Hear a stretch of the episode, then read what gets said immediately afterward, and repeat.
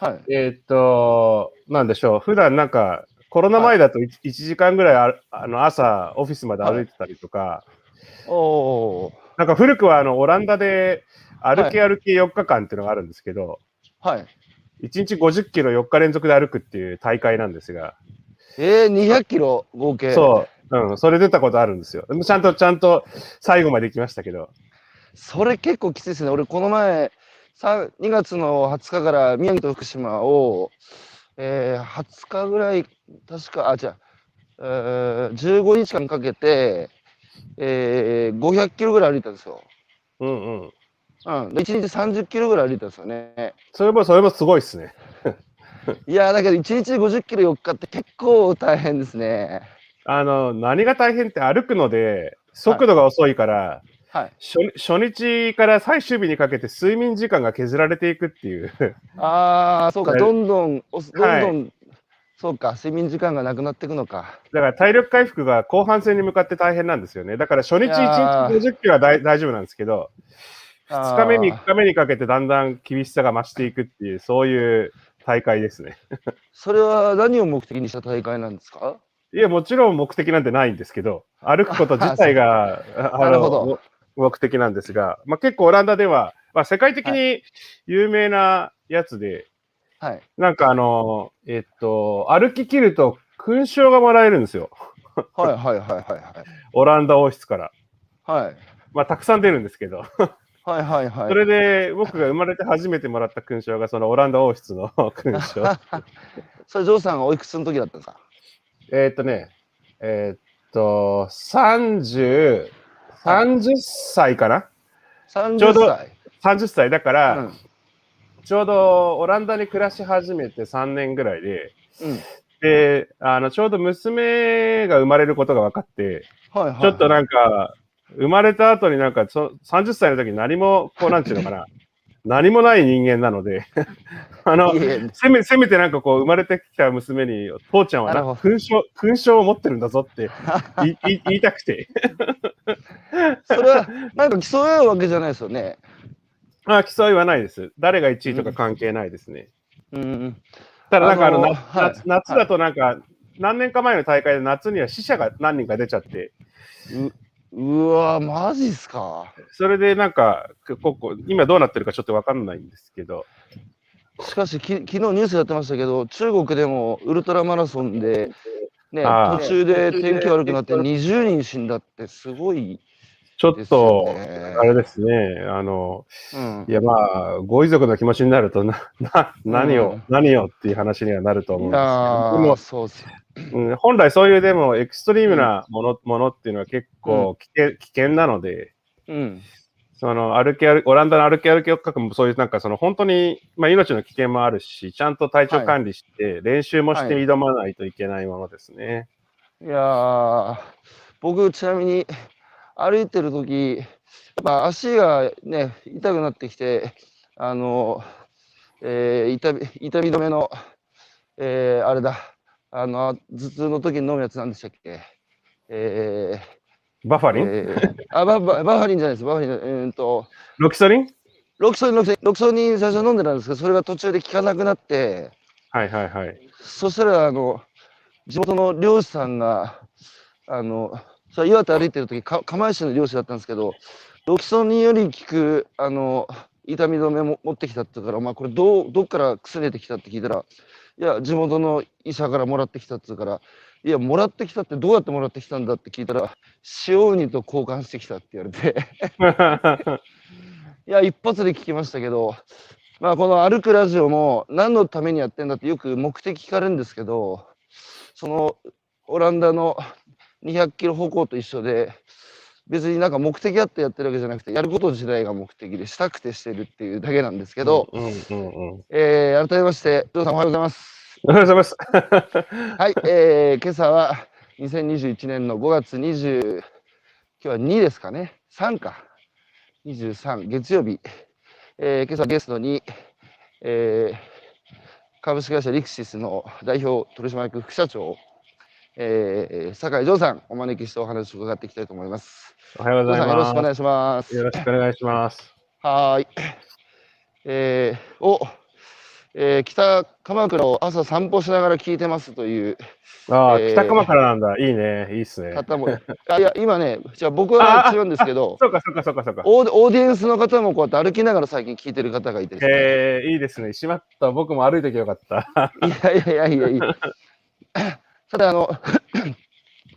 ジョーさん、最近はあのカラスの餌付けはしてるんですか？あまあ、あんまり餌付けしてるって言うと怒られちゃうからあれですけど、あの、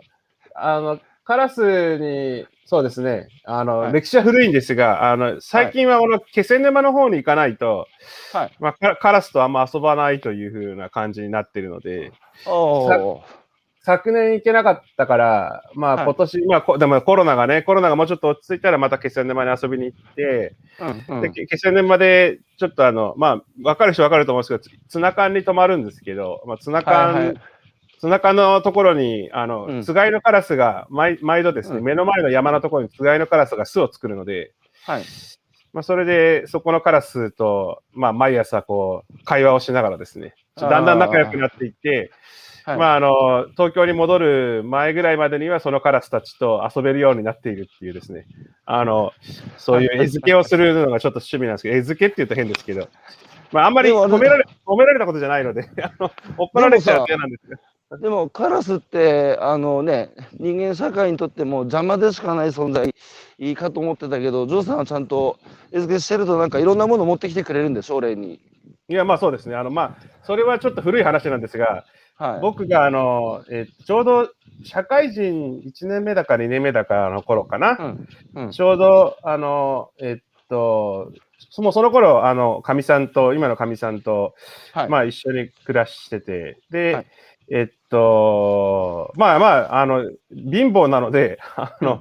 当然、その、なんだろう、あのね、就職しがしし、はいはい、したてで、なんかスーツとかお金かかる割には全然給与増えないみたいな世界で、まあ僕その頃から介護なんかもしてたのでお金もかかって、うん、で、えっと、まあお金ないから週末遊ぶ方法がなくて、それで、うん、あの、まあ歩いて明治神宮、明治神宮ちょっと遠くないところに住んでたので、はいはい、明治神宮まで歩いて、まあ恋に餌をやってたんですね。はいはい、で、恋に餌をやってたらですね、横からカラスがだんだん寄ってくるようになって、うん、で、カラスにも恋のなんかパン切りとかをですね、横にこう、うん、なんかポロポロ上げてたらだんだん近寄ってきて、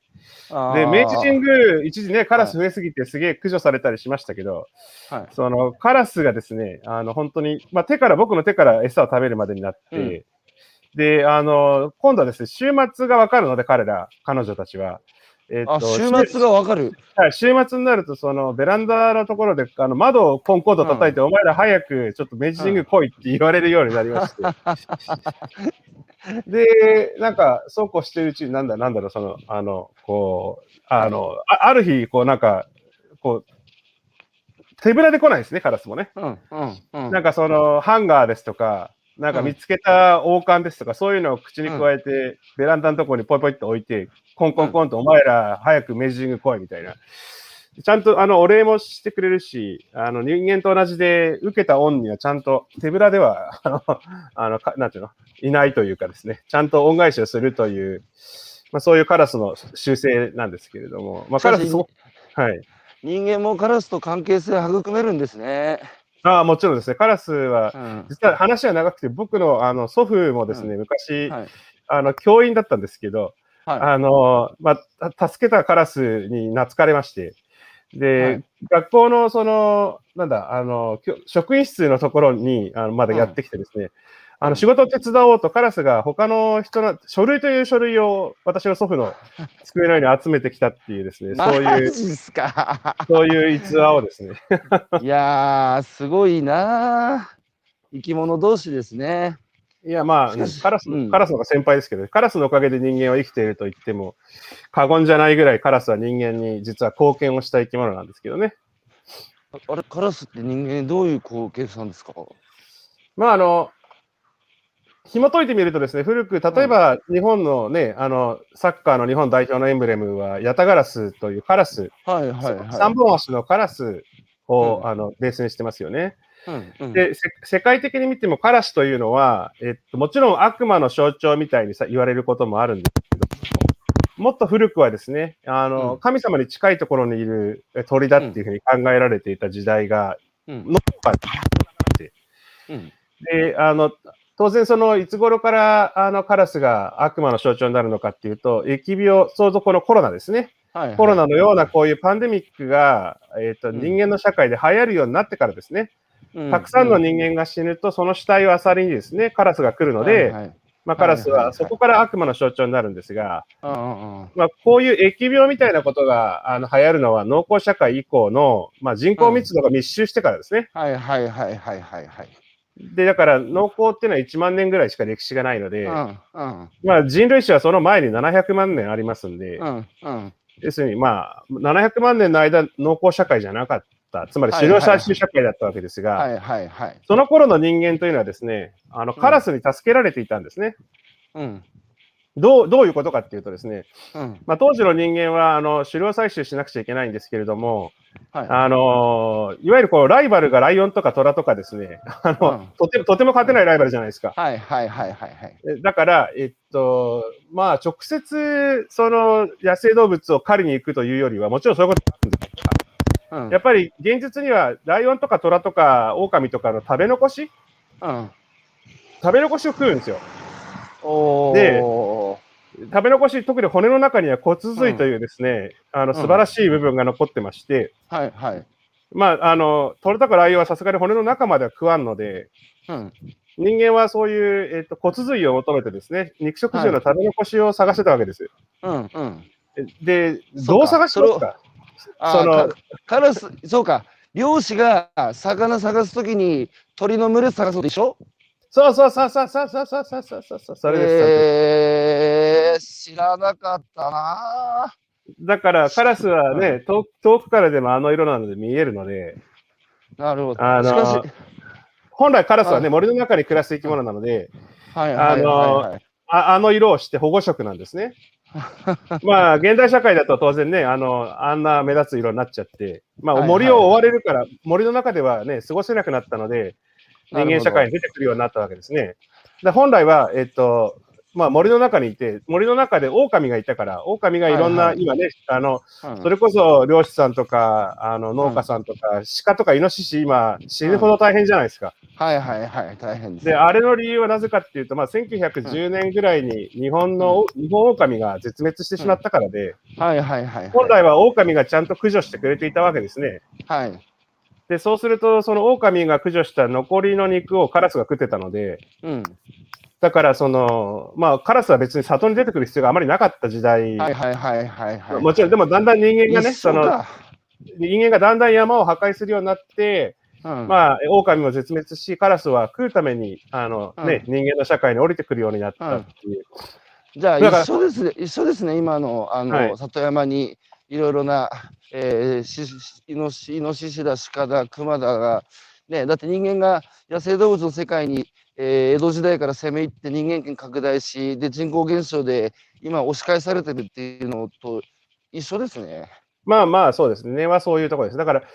そもそもだから本来、オオカミの分布とカラスの分布っていうのはほとんど重なるっていうふうに考えられてて。ええー、そうなんだ。だから、オオカミがいなくなった日本という国のカラスがね、うん、狼の代わりに人間にターゲットを絞ってゴミを漁るようになったという歴史がありますが、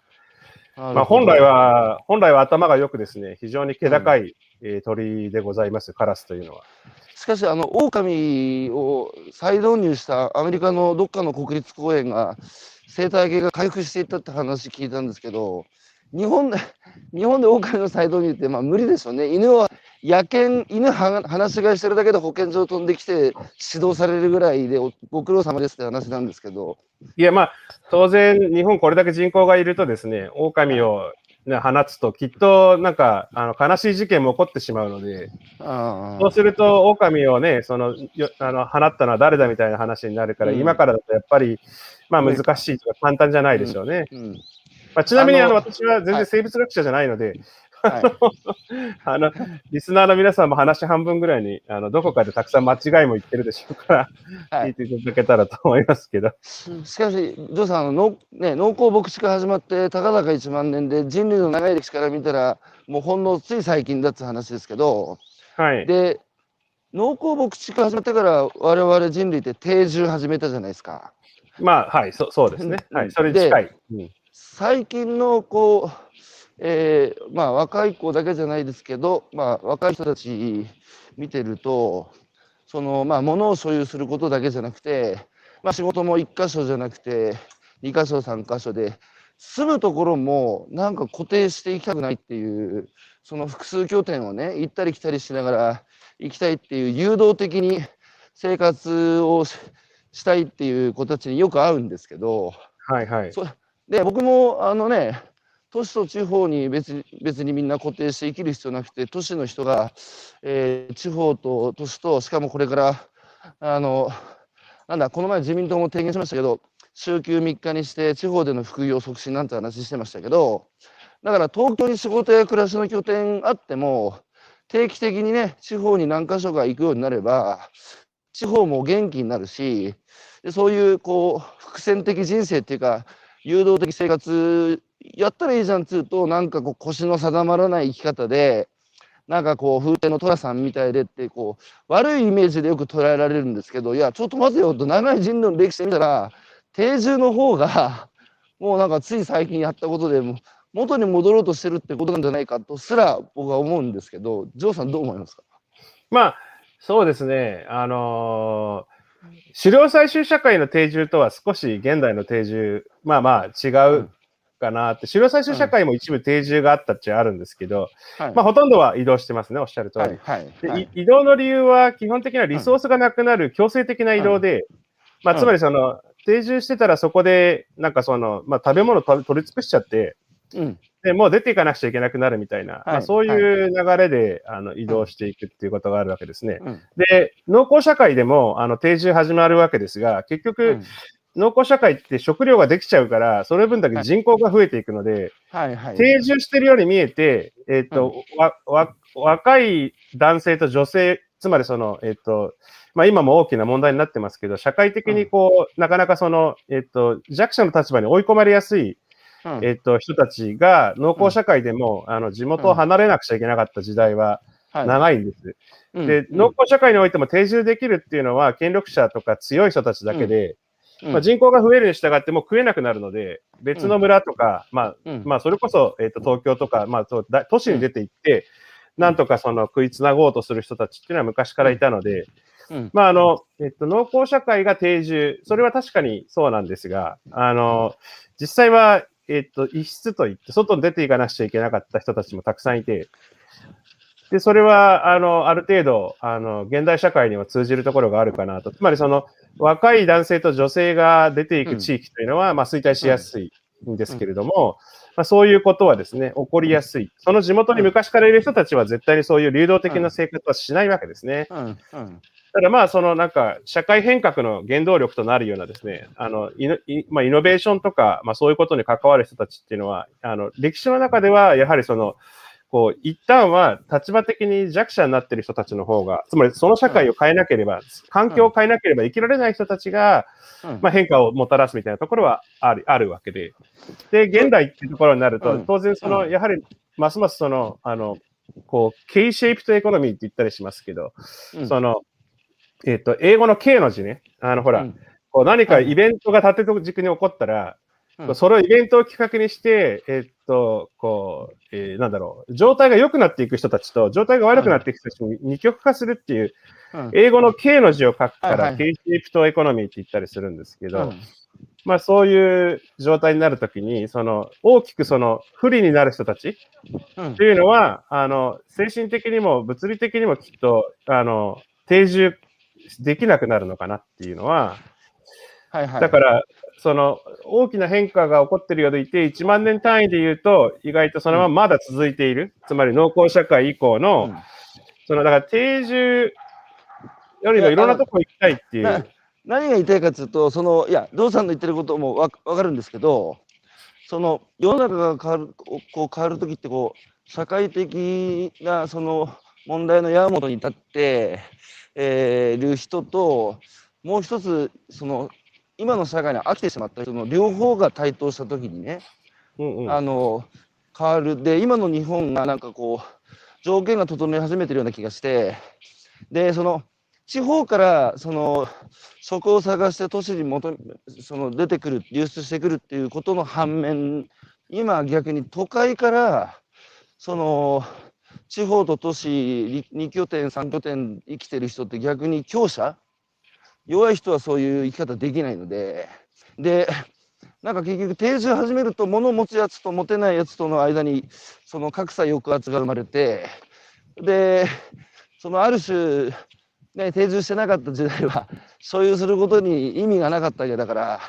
ある意味でその自由とね、平等っていうのが農耕牧畜の時代よりも担保されてた側面もあるじゃないですか。だからなんかそこ、うん、そこにね、都市のこの生存に必要な条件が全て満たされた豊かな社会に生まれ落ちた若い人たちが、そういう本来のね、その、まあ、ジョーさんが、あの、新しくね、あれ、サペサペンス選手じゃない、リーダーシップ選手の最後にさ、あの、やっぱり主要最終時代のルネサンス。はいはいはい。うん、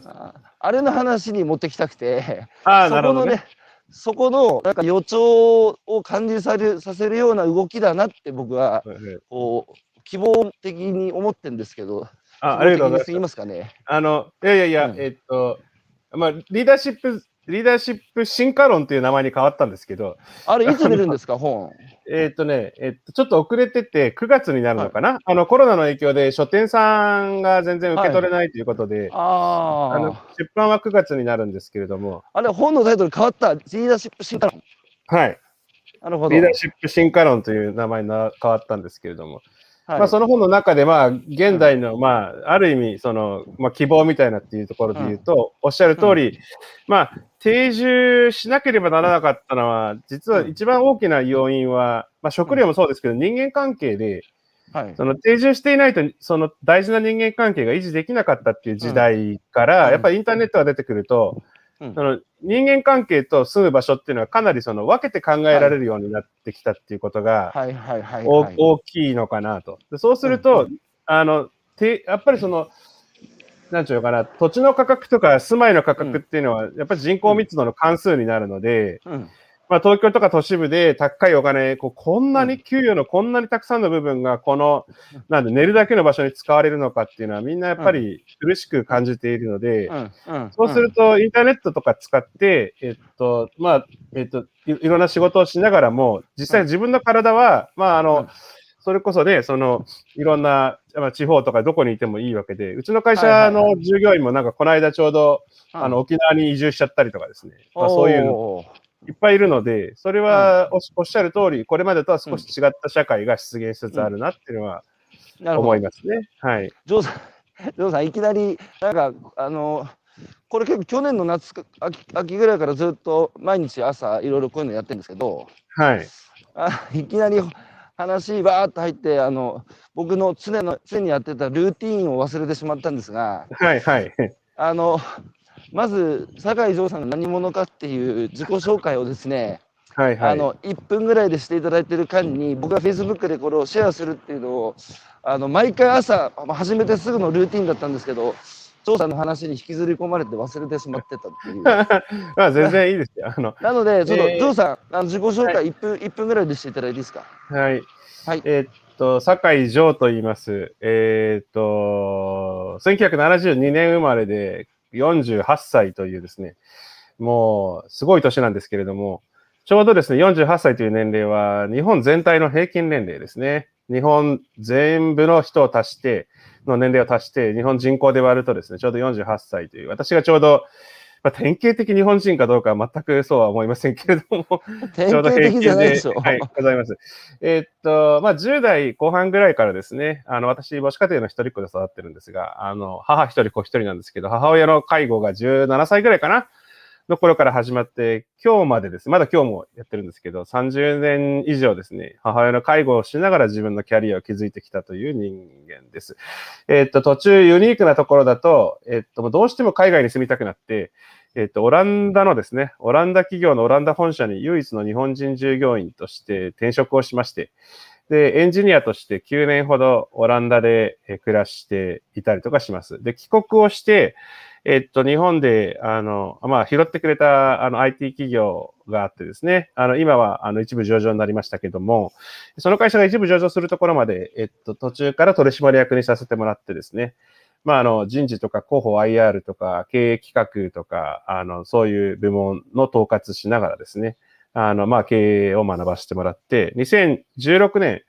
えー、にそちらの会社退任させていただいて、えっと、えー、株式会社リクシスというですね、仕事と介護の両立支援を行う、まあ、私の30年、たくさんの後悔があるので、私と同じような後悔をする、えー、親の介護を通してですね、後悔する方が、まあ、減らせるといいなと思って、そういう会社を作って現在に至ります。途中当然、あの、東日本大震災の時にですね、えっと、あの、まあ、何かできないだろうかっていうことで、あの、東北とは関わらせてもらっているんですけど、まあ、えー、結構たくさん行きましたけれども、結局私の力及ばずというか、まともな成果は何もないというふうには思っていますが、成果はないんですけど、あの、東北の、あの、向こうの現地の方々と仲良くはなりましてですね、あの、一緒に飲める人はいっぱいいまして、あの、今度いつ来んだ？みたいに、あの、たくさんの、なんなんとか先輩方まで得てしまってですね、あの、あのすっかり可愛がっていただいているという状態ではあってですね。なんか結局。そのうちの一人がツナ缶のおかみですか？ああ、そうですね。はい。あの、可愛がっていただいております。ツナ缶のおかみは岩手の都出身ですよね。そうですね。はい。僕も行った時、岩手の人間なんで、はい、可愛がってもらいましたが、はい、ジョーさん、あの、今まで本出されたあの20冊超えてますよね。はい、まあ20冊超えて本を、まあ、字書くのが趣味なので。さあ、子供の頃から書くのは億劫じゃないっていうか好きだったんですか？いや、どうかな。あの、逆にそんなに本を書いているとは思ってなかったですね。うん。あの、今回出されるその9月に上司される、えー、リーダーシップ進化論はい。これ、結構、原稿用紙で何枚ぐらいになりますか？原稿用紙と分かんないけど、30万字っていう字数なので。今までで一番多いですか、えー、そうですね。あの、普通、一般的に今、本っていうと6万字から8万字ぐらいでビジネス書とか出ちゃいますけど、あまあ、普通の、普通のビジネス書の5倍ぐらいのイメージですね。じゃあ、分厚いハードカバーで出るんですか？ハードカバーかどうかわかんないですよ。あの編集者の方が、そのハードカバーなのかソフトなのか、編集者とかそちらが決めるので、まあ、多分ソフトじゃないですか。ソフトで、ちょっと分厚い感じなんじゃないですかね。ちょっと乗算的に今回のこう作、あえて作品って言いますけど、えー、ジョーさんの作品は自信作そうですね。まあ、自信作、自信作ですね。自信作というか書きたい。毎回、普通、普通何か物書きというのは、一番、うん、今回のものが自信作とかっていうので、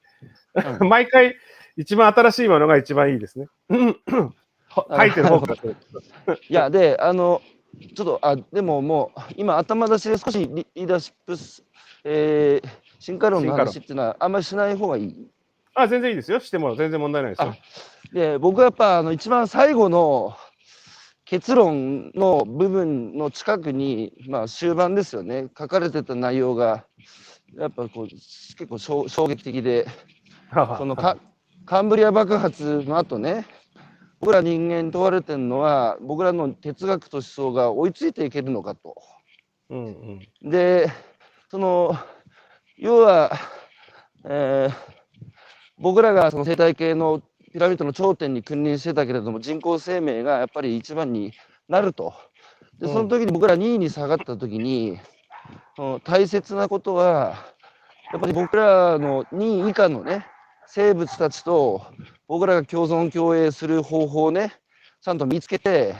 それをその人工生命にフレームとしてあのちゃんと最初の入り口の段階で、えー、伝えないといけないと。で、なるほどと、今日僕ら人類ができなかったことですよね。あまたの生物種を滅ぼしてきて、えー、で、ジョーさんはあそこの中で、あの大体生物種というのは100万年、100万年でしたっけ？で、僕らまだ人類20万年だから、本来あと80万年残ってるのに、ね、これだけあまたの生物種を滅ぼしてきた責任取ってね、20万年で退場っていうことだって甘んじて受けなきゃいけないけど、それが嫌ならね、やっぱり共存共栄する道を探ってそうするとどんな生き物も差別されないね素晴らしい社会が人工生命を頂点として誕生するかもしれないっていうとてつもないこう なんつうか話書いててあすげえなと思ったんですけどありがとうございます。要約していただいて、本当。いやいやいやいや。ここまであの原稿を読んでいただいて、はい。あれ、はい、高橋さん、写真に載せたかな？なんかフィードバックもらって、今日、これ今日もらうの、フィードバックもらうの初めてだったかと思うので。あ、そうですか。写真に、間に合えば写真に名前の載れないと。いや、僕はね、あのハラ、ハラリの、やっぱホモデウスでね、彼が最後に、はいはい、その読者に宿題を与えてるんですよ。そのサピエンス全史からホモデウスに至る、あの、膨大なね、科学的、あものすごい、その、説得力を持って、彼は最終的に生命はアルゴリズムである、データ処理であるってことを誰もが納得する形で示したんですけど、だけど、一番最後にハラリは、その、そう考えたときに私たちは何か見落としてないだろうかっていう、で、そこをね、懸念、こう、懐疑的に見るのが21世紀の政治的、経済的最大の人類のアジェンダだって書いてたんですよ。はいはい、そこにどう、そこに堂々と切り込んでった本だなと思ってですね。なんかすごいありがたい話ですね。いやいやいやいや、まあ、驚愕ですよ、も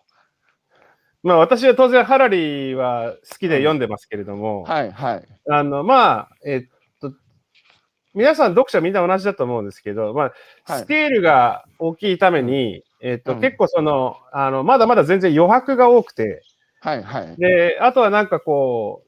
違和感も十分にあるので、うんうん、そこで、あの、プレイできるなっていうのがですね、うんうん、あの、うん、まあ、その、ものを書く人間としては、あの、すごく書き尽くされたって感じじゃなくてですね、まだ全然、全然スカスカなので、はいはい、全然書けるっていう。だから私の本も、結局人類史を全部、人類史というか人間の前から行くっていうところはちょっとハラリと違うところで、はい、あの、まあ人間よりも前の動植物から入って、って人間に至るっていういやそうですね。から、まあ、大体我々のそこの古い時代を見れば見るほどですね、僕たちが新しいと思っていることは古かったり、うん、古いと思っていることは新しかったりするっていうのはですね、スケールを引いてみれば、生物種のスケールまで行くとですね、うん、まあそれがまず古いのと新しいことが分かって、で古いものっていうのは、うん、簡単には消えないものですね。はいはい。で、新しいものって実は変化させることができるものっていうふうに、簡単に実は、あの、まあ、区分けることができて、うん、さだ同僚のところで高橋さんがおっしゃる通り、その、うん、定住っていうのは、うん、実に新しい話なので、うん、まあ全然その、なんでしょう、あの、風天とトロさんとかそんな失礼なっていう、あの、そもそもみんな定住なんてしてなかったからね、まあそれはだって定住してたら、あの、日本に人なんていないので、はい、日本にね、人間が来たのは4万年ほど前ですな。まあ、その、全然もう、みんな移動してきた人たちだから。はいはいはい。いや、坂井さんで、はいはい。ジョーさん、僕ね、はい、あの本、本当あの、もうね、ハラリとジョーさんに対談してほしいと思ってて、いやいや、恐れ多い。いや、でも、ハラリが捉えた射程をね、そのはるかに超える射程で、その人類史眺めたじゃないですか、リーダーシップっていう切り口で。そうですね。あの、射程というか、スケールはでかいですね、もっとね。うん。で、それって、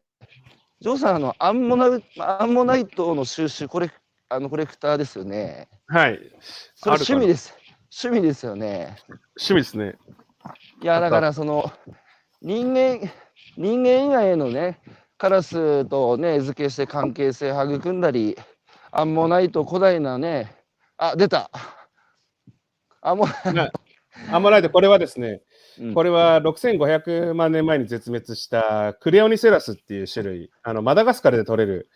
アンモナイトですね。これはすごい綺麗でガラス化してるような、非常に綺麗なアンモナイトですね。あの、酒井、酒井これこれ、これ、あの、バスコセラスっていうですね、これは大理石化しているですね、これはアフリカで取れたあのアンモナイトなんですけど、これはもっと古い時代で、あの、1億3000万から1億5000万年前ぐらいのアンモナイト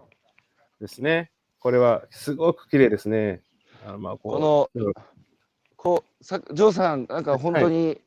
あの、おもちゃ集めてきた子供が説明するみたいに楽しそうに喋ってるんですけど、はいはい、ジョーさんのあのインスタね、皆さんもしよかったら見てください。もうアンモナイトだらけっていう。でしかも説明が一つ一つのアンモナイトに対する説明がものすごい情熱的でパッションあふれる。いや、そうですね。アンモナイト、そう、アンモナイト素晴らしい。皆さんもぜひですね、このアンモナイトっていうのはその化石という化石の中でも最も安く手に入る、普通の人でも買えるああの化石なんですね。だからその、まあ、これなんかも、これはちょっと高いかなと思いますけど、うまく仕入れればこれは3000円ぐらいで買えるものですね。いやその本当に素晴らしいので。いや、で、なんでアンモナイトの話したかちょっと、だからその、今回のジョーさんのその本がね、はい、あのやっぱり人人類人間以外の,、まあそのえー、人間が生まれる誕生する前のね、えー、その地球の世界に対する眼差しの厚さっていうかそれってこうもうアンモナイトを収集してるっていうただの趣味だったのかと思いきやちゃんとああいうねジョーさんの思考壮大なスケールのね思考の中にちゃんと生かされてるんだなと思ってしかしなで僕が聞きたいのはねそれだけスケールでかくもの考えてああいう結論に現時点で達してるジョーさんがですよ、はいはい、目の前でやってることはその、まあ、自分の経験も生かしてねその介護で困ってる人たちの力になりたいっていう会社を立ち上げてねでやってるのと、まあ、あと認定 NPO 法人語り場の理事ももうずっとボランティアでずっと続けてさあの子どもたちの支援っていうので具体的な目の前のなんつうかこう、ことをどうバランス取ってやってんのかなと思ってですね。だってあんな思考になったらさ目の前のなんか小さなこととかなんかもうしょうがねえなとかっていう気になんないのかなと思ってですね。あの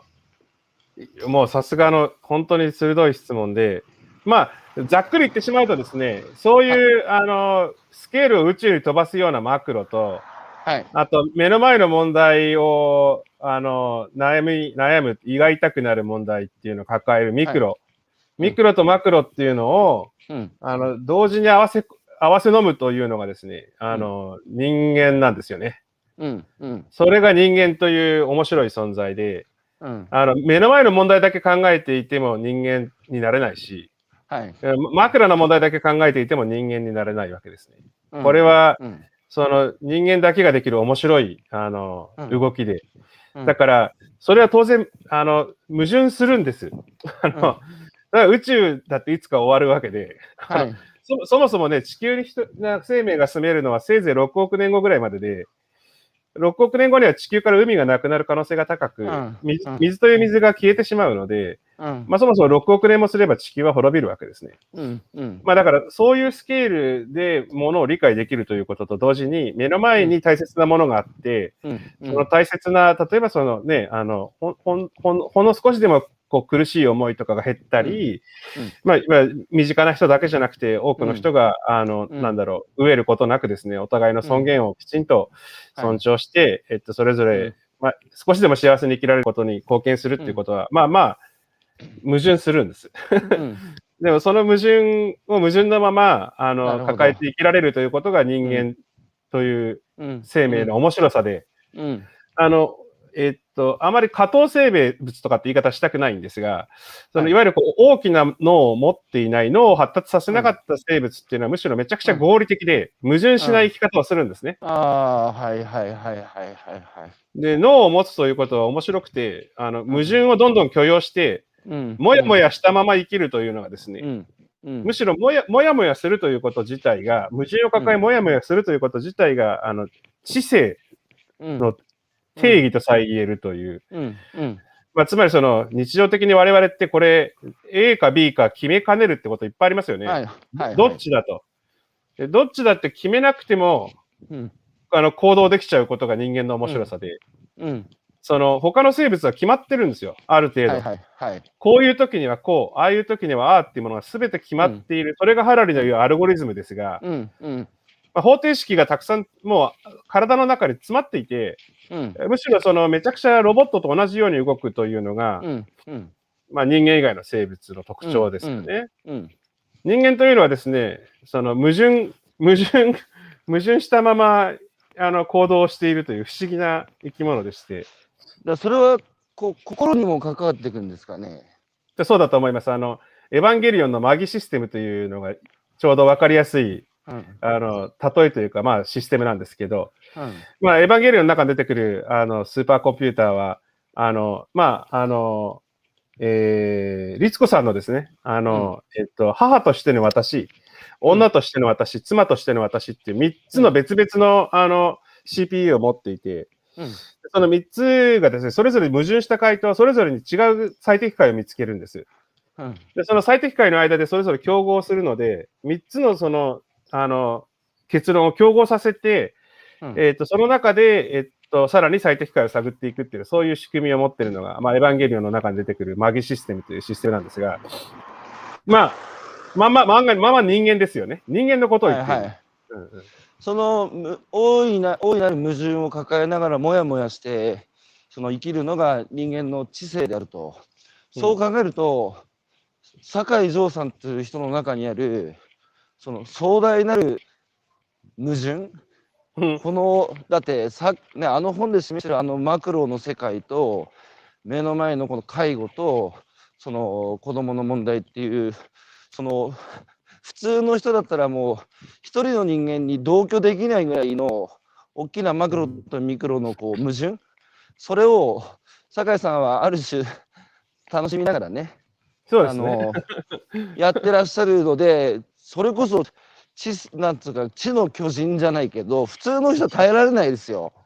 で僕が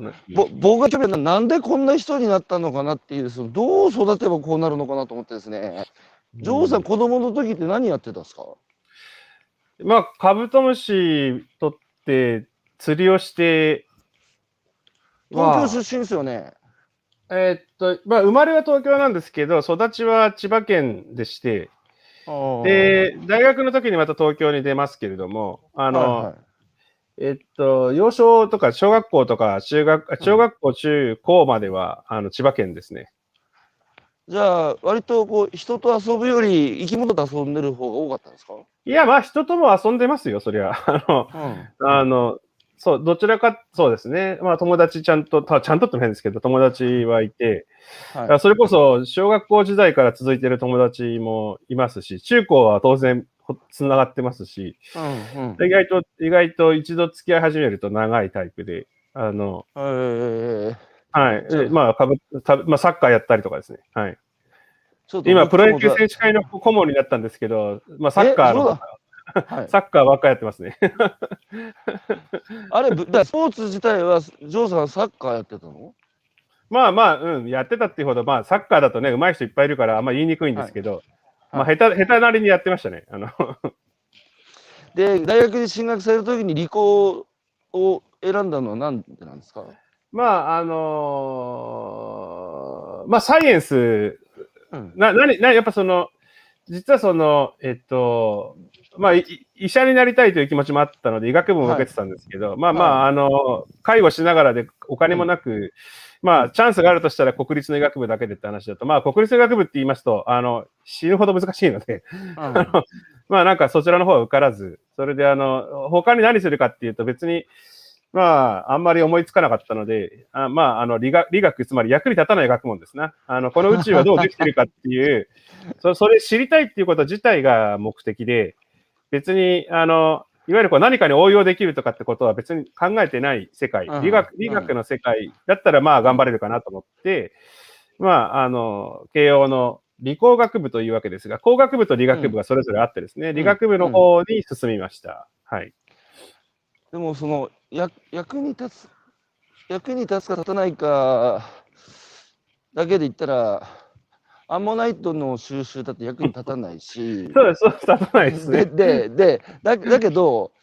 だけどやっぱ役に立たないけど大事なことでいっぱいあるじゃないですか。ああまあそうですね。でむしろむしろね大事な大事なことは役に立たないんですよ。そうですよね。ででだけど今の世の中それ許してくれないので役に立つ人しか評価されないしでジョーさんはその国立大学の医学部に留学あの合格できるその思考はなかったかもしれません。あの能 能力って言ってしまったらあれだけど、能力、能力、うんだだ。だけど、じゃあ国立大学の医学部に入る頭を持ってる人間が、あのリーダーシップ進化論書けるかって絶対書けないんですよ。まあ、だって、だって、だって役に立たないこと考えないから。そう、そうでしょ、そうでしょ。じゃあ、まあ、合ってると思います。おっしゃる通り。はい。はい、いや、なので、だから、酒井城さんって本当に面白い人だなと思って、ご経歴見てると、本当にね、バリバリこの、今の人類の最前線で、科学的なところで役に立つか立たないかっていうことをやりつつ、全く役に立たないアンモナイト、もう何億年前のアンモナイトを 集めてるっていう。で、あの、ジョーさん、東日本大震災の後ね、あの、はい、ジョジョーさんも、ジョーさん、あの時どこで何してました ?311。あ311の時はちょうど私、取締役として渋谷の IT 企業でいてですね、600人ぐらいかな？の全部でグループ全体で600から800人ぐらいの従業員のまあまあ生活とか命に責任を持つ立場だったので、はい、まあやっぱりそのすぐには当然帰れず、しかも IT でインフラだったから、はい、やっぱりその立ち上がっその24時間365日、特にああいう危機的状況では維持しなくちゃいけない会社だったので、うん。まあ、3.1日、あのまず、えっと、一旦従業員を避難させるっていうことの後、はい、まあ、あの会社に何人かと残ってっていうとかっこいいですが、実際はあの電車とか動いてないので、とりあえず、あの、会社の、会社の近くで、あの、あの、まあ、居酒屋があるので、居酒屋でみんなでちょっと待待機という 名目で、あの、居酒屋、まあ、居酒屋やってたんですか、あの時？あの、はい。あの、皆さん帰れなくなってたので、そもそもね。それで、あの、居酒屋さんの方も、あの、まあ、普段よりも長く開ける、つまりその、朝まで開けてしまおうっていうような感じで、空いてたので、そこで一旦みんなで飯とか食いながら、うん、あのどうど情報を見てどうするかどうするかって話をしてたのを覚えてますね。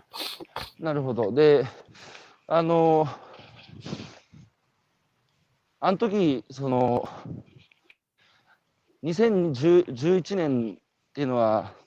多くの有有識者が文明論まで展開し、うんうん、あの、この、やっぱりね、自然をこう支配、コントロールしようというその大量生産、大量消費、大量文明、あの大量廃棄の文明から決別しなきゃいけないぐらい、文明論までそれこそスケールのでかい話する人多かったんですけど、はい、もうもうでも2012年ぐらいからもう言う人がどんどんいなくなってて、でほとんどもうなんか聞かれなくなったなってこう思って、であの時やっぱその課題先進国の中でさなさらにこう日本の課題を先取りした課題先進地でここからなんか変わるみたいなで原発の問題もあったしすごいなんかこうやっぱり社会変わんなきゃいけないっていう人にとってはあの時こうついに変わる時が来たかっていうある種の期待感みたいなのも2011年ってあったんですけど、うん、それからそれから10年あのジョーさんは被災地現地でもねいろいろ実際にお取り組みもされながら来たと思うんですけど、この10年、ジョーさんから見たあの震災って何だったと思います？まあ、えっと、まず個人的な、あの、えっと、個人的な話としては、まあ、敗北ですね。あの、うん、僕の、あの、ななんちゅうのかな、その、こう、支援っていう言葉はあまり良くなくて、はい、まあ、あの、向こう、あの、まあ、被災地って言葉はもはや良くないと思うんですけど、うんうん、あの、まあ、その、こう、不運にも、あの、ああいう災害に、あの、見舞われた地域に暮らす人々と、なんかその、なんちゅうの、そういう仲良くなって、仲良くなった人たちの生活がですね、少しでもなんか向上するといいなっていうことで、うん、まあ、まあそう、自分なりにやりましたけれども、あの、全然、あの、まともな、あの、成果は出ておらず、まあそういう、なんていうのかな、こう、義憤のようなものに駆られて動いても、結局、物事は変えられないなっていうのが、うん、まあ、その、私個人の体験としてはですね、うん、あの、今もね、このコロナのね、このコロナウイルスのこのパンデミックを通して何か変わるんだみたいな、こう、ことをおっしゃる方々もいますが、いや、いや、ちょっと震災どうなってたっけっていうこととか、うん、今回オリンピックだって復興オリンピックっていうけど、どこどこが復興なんだよっていうのは。本当そう。あの、だから、個人としては、あの、すごく、あのね、あの、こう、敗北感というか、まあ、ちゃちゃんと失敗は失敗として、うん、あの、受け取って何がいけなかったのかなって考えないと、うん。うん、まあ、このコロナだってね、この後なんか、これで変わるとかって言うけど、へえとしか思えなくて そ、そんな、そんなに簡単じゃないだろうっていう。はいはいはいはいはい。うん、ちなみに個人として敗北っていうふうに受け止めてるって話ですけど、じ自分なりにその総括っていうか何が良くなかったかっていう敗北の原因っていうのは突き止められてるんですか？うん。こ、個人的にはやっぱりその、あれですね、あの、いくつか、うん、まあ、私のその感覚というか、私が一番信頼しているのはある意味経済で、はい。はい、で、えー、っと、仮にその復興の成功と失敗っていうことについて、うん、まあ、指標を立てるとするならば、やっぱり新たに生まれた雇用の数とか、うんうん、から、えー、っと、そこに暮らす方々の、えー、っと平均賃金の上昇率とか、うん。うん。まあ、そういうものを設定したいと思う方です。うん。うん、で、まあ、あの、雇用は埋めないし、あの、あの全然平均賃金も上げられてないしって自分のね、自分の仕事の中では。そういうことができてる方も一部ではいらっしゃると思うんですけど、結局その、まあ、あの、高橋さんもあの経営者だからお分かりだと思うんですけど、雇用っていうのは誰かのリスクでできてるんですね？天然資源じゃなくて。はい、で、その、そういうリスクを取って、きちんとその新たな雇用が生まれ、経済が回っていくっていうこと。うん。うん、で、人が足りないから、どんどんそのね、採用したいと、もう全然もう、っていう状態になって人がそこに移り住んでくる。その、そうじゃなくてなんかこうね、人がいなくてスカスカで、家賃も安いからって言ってくる人ではですね、地元の経済やはり変わらない。はいはい、変わらないですね。やっぱりそこで、えっと、うん、育あの、なんていうかな、そこで生きていくことがですね、徐々にこの成長の、成長していくっていう世界の中に入らないと、うん、まあ、まるで成長しなくてもいいじゃないかって方がいらっしゃるんですけど、うん、まあ、それは無理なあのストーリーなんですけどね、って生物で考えてもね。はいはいはい。まあまあ、その、そういう新しい次元に、神様の次元に人間が至れるっていう、では話は別ですけど、成長っていうものを我々は食べてるんだと思った方がよ。くて、その、その、経済成長みたいなところに対してが、まあやっぱりその、そうするとやっぱり、何がいけなかったのか、そもそも、えっと、震災の復興とは何かっていうことについて合意されていない。あの、で、その中で何を目指すべきかっていう指標がない。うんうんうん、だからな、なんとなくみんな向こうに行って、なんかこう、ボランティアで椅子でも机でも作ればそれでいいのかみたいな、いや、それはないよねっていう、そういうことじゃなくてさっていうのはあって、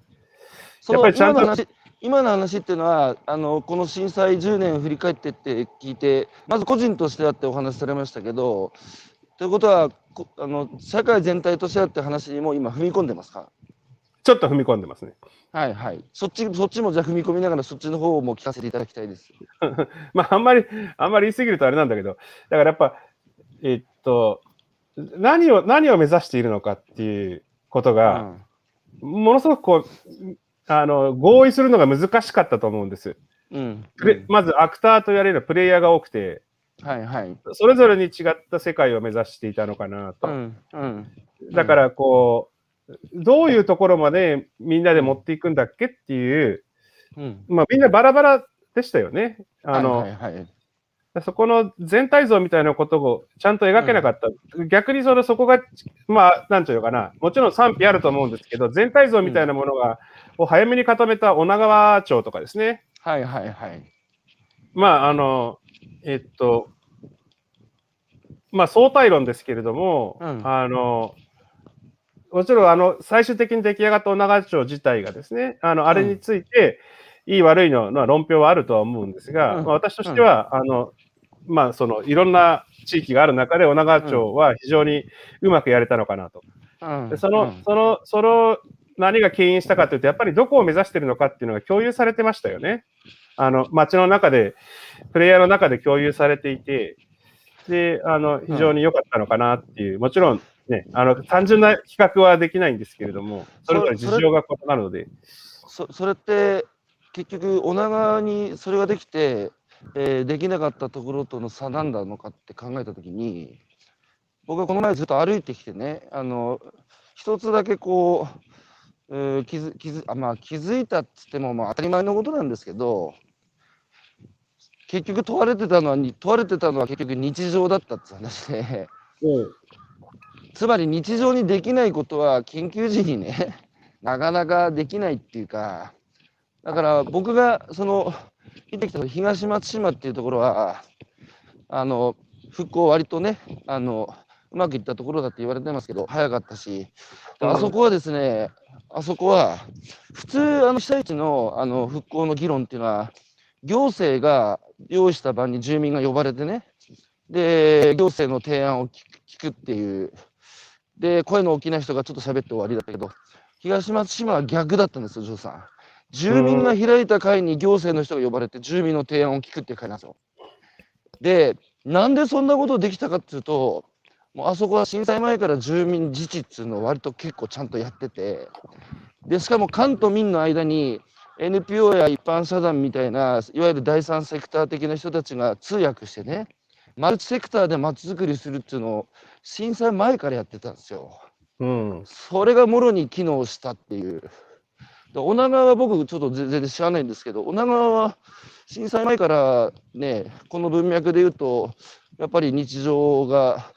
災害時につながってたって話にはなるんですか、ならないんですか？うん簡単には言いにくいんですが、あの女川の特徴は、うん、あの復興に関して、まずその、はい、えっ、ー、と一番年寄りというか、一番その、はい、ま、町のあの重鎮と言われる方々が、もうこれから向こう10年、20年、30年考えていくのは、まあ、一番年寄りにはできんから、その、はいはい、その次の世代、つまりその当時の40代を、うん、30代、40代の世代に、うん、あの復興を全部考えさせて、で、自分たち、その一番年寄りの方々は、その、その、うんうん、その年代が意思決定したことを、うん、まあ、その、あの、その実行する手助け、その政治的な手助けをするから、うん、実際のリーダーたちの世代交代を行ったっていうのが、うん、まあ、女川の場合はでっかい意思決定だと思うんですね。はいはいはいだから、あの、まあ、ちょっとその、おしゃれすぎる街ができたってわけですけれども。でもまあ素敵だし、えっと、滞在したいと思うし、まあ、堤防はないし、あの、防潮堤ね、防潮堤はないし、はいはい。すごくその、あの、何度も行きたくなる場所ですよね。はい、その、町自体が、その、ね、10年後、20年後、その地域社会の、えー、をしょしょってる人たちが、もうあの時意思決定すべきで、えー、10年後、20年後ね、もう、あの、この世にいるかどうか分かんない人たちの出る幕じゃないっていう判断を街全体でしてるのがすごいじゃないですか。そうだと思います。だからその背景にはきっと、それがいきなり行われたんじゃないと思うんですね。きっとそのなんか、ねうんうん、その新しい世代に未来を委ねていくっていうのが、きっと女川には昔からあったんだと思ってます。うん、いやいや、そうだと思思います。うん、で、それって、ジョーさんの今回書いた新、えー、リーダーシップ進化論的に言うと、女川のそのリーダーシップっていうのはどう見えるんですか？まあ、えっ、ー、と、そうですね、特定の誰かによる、その先導型のリーダーシップではないですよね。はいはいはいだから、きっとその一人一人が結構それぞれ、あの、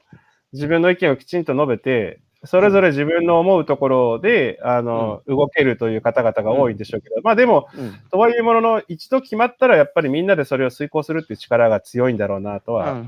思いますね。だからどこに、ど。こにリーダーシップの所在があるかわからないってほどではない。やっぱりその、それぞれ、うん、またきっとその街のサイズなんかもそれを許すサイズなんだと思うんです。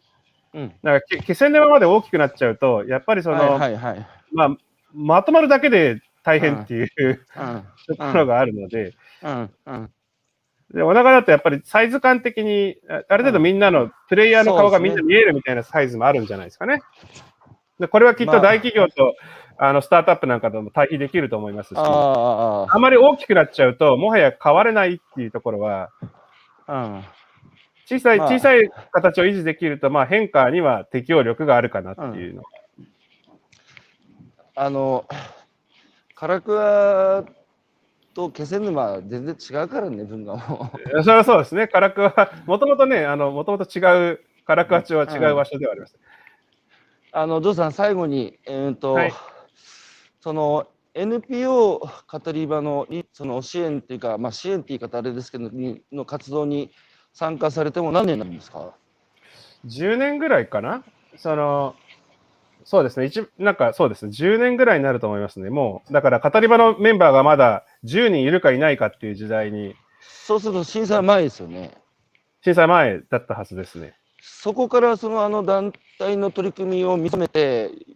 こう、ね、えその自分も関わってその応援してくれっていうので、まさか10年経って今すごいじゃないですか。あ まあ進化そそれこそ進化して。で、はい、それも、あの、お仕事じゃなくてボランタリーにかかってますよね。そうですね。1円ももらってない。なんでここまで情熱持って、そういうね、10人で海のもとも山のものともわからない、どうなるかわからない、そういうその NPO 法人が 10, 10年間ね、情熱注げるんですか？ボランタリーに。いや、あの、モテたいからじゃないですかね。モテたい。モテたい。誰に？いや、まあ、その、もうなんだろう、別にその、異性にっていうわけではなく、なんかこう、周辺の人たちに、なんかよくやってるよねとか、なんか褒めてもらいたい。ジョーさんってさ、正直な人で人間臭い人だね。でもほら、ね、一緒に、一緒に飲みに行ってくれる人がいるといいじゃんっていうさ。はいなんかそれって簡単じゃないんだよね。その、ジョー久しぶりに飲みに行こうよって言ってもらったり、うん、なんかこう、ジョーさんなんかまたお腹来てよとかって言われるっていうのは、うんうん、意外と大変なことなんですよね。うんうん、いや、まあ簡単じゃないですよ、確かにね。それはでもすごく嬉しい、僕にとってはめちゃくちゃ嬉しいことなので、うん、